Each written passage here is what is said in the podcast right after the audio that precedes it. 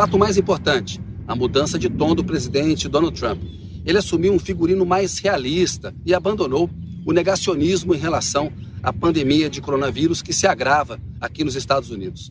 E a razão da mudança de tom é a queda nas pesquisas. A gente está mais ou menos a 100 dias das eleições de 3 de novembro e hoje as pesquisas apontam uma vitória do democrata Joe Biden.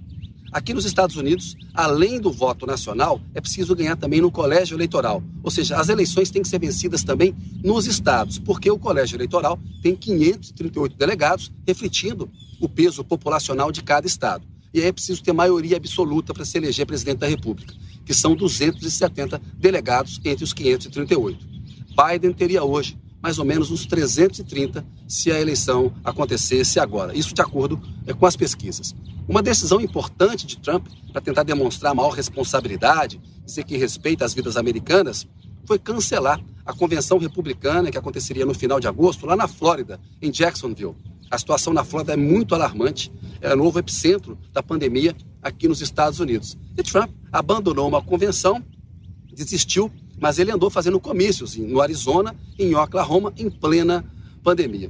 O Trump mudou o tom, mas não mudou muito a forma como ele age. Ele continua espalhando desinformação, mente, diz que a taxa de mortalidade dos Estados Unidos é a menor é, do mundo, não é verdade. É, levanta dúvidas sobre a capacidade de crianças transmitirem o coronavírus. Ele continua mais ou menos naquele modo. Faço o que eu digo, mas não faço o que eu faço. Ele recomendou, por exemplo, fortemente agora, o uso da máscara, mas apareceu em dois eventos sem cobrir o rosto.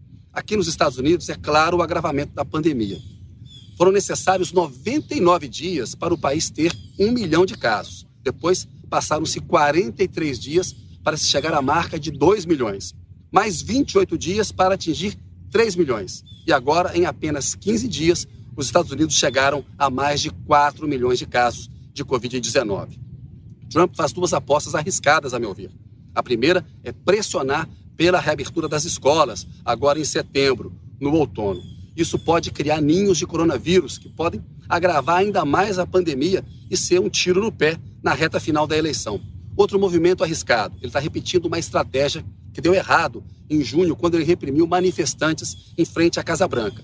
Trump está enviando tropas federais para cidades governadas por prefeitos democratas para combater a alta da criminalidade e também para enfrentar manifestantes. Isso também pode ser um tiro no pé, porque deu errado em junho. Ele começou a cair quando a resposta à pandemia foi considerada negativa, mas também a resposta aos protestos contra a violência policial e o racismo estrutural aqui nos Estados Unidos.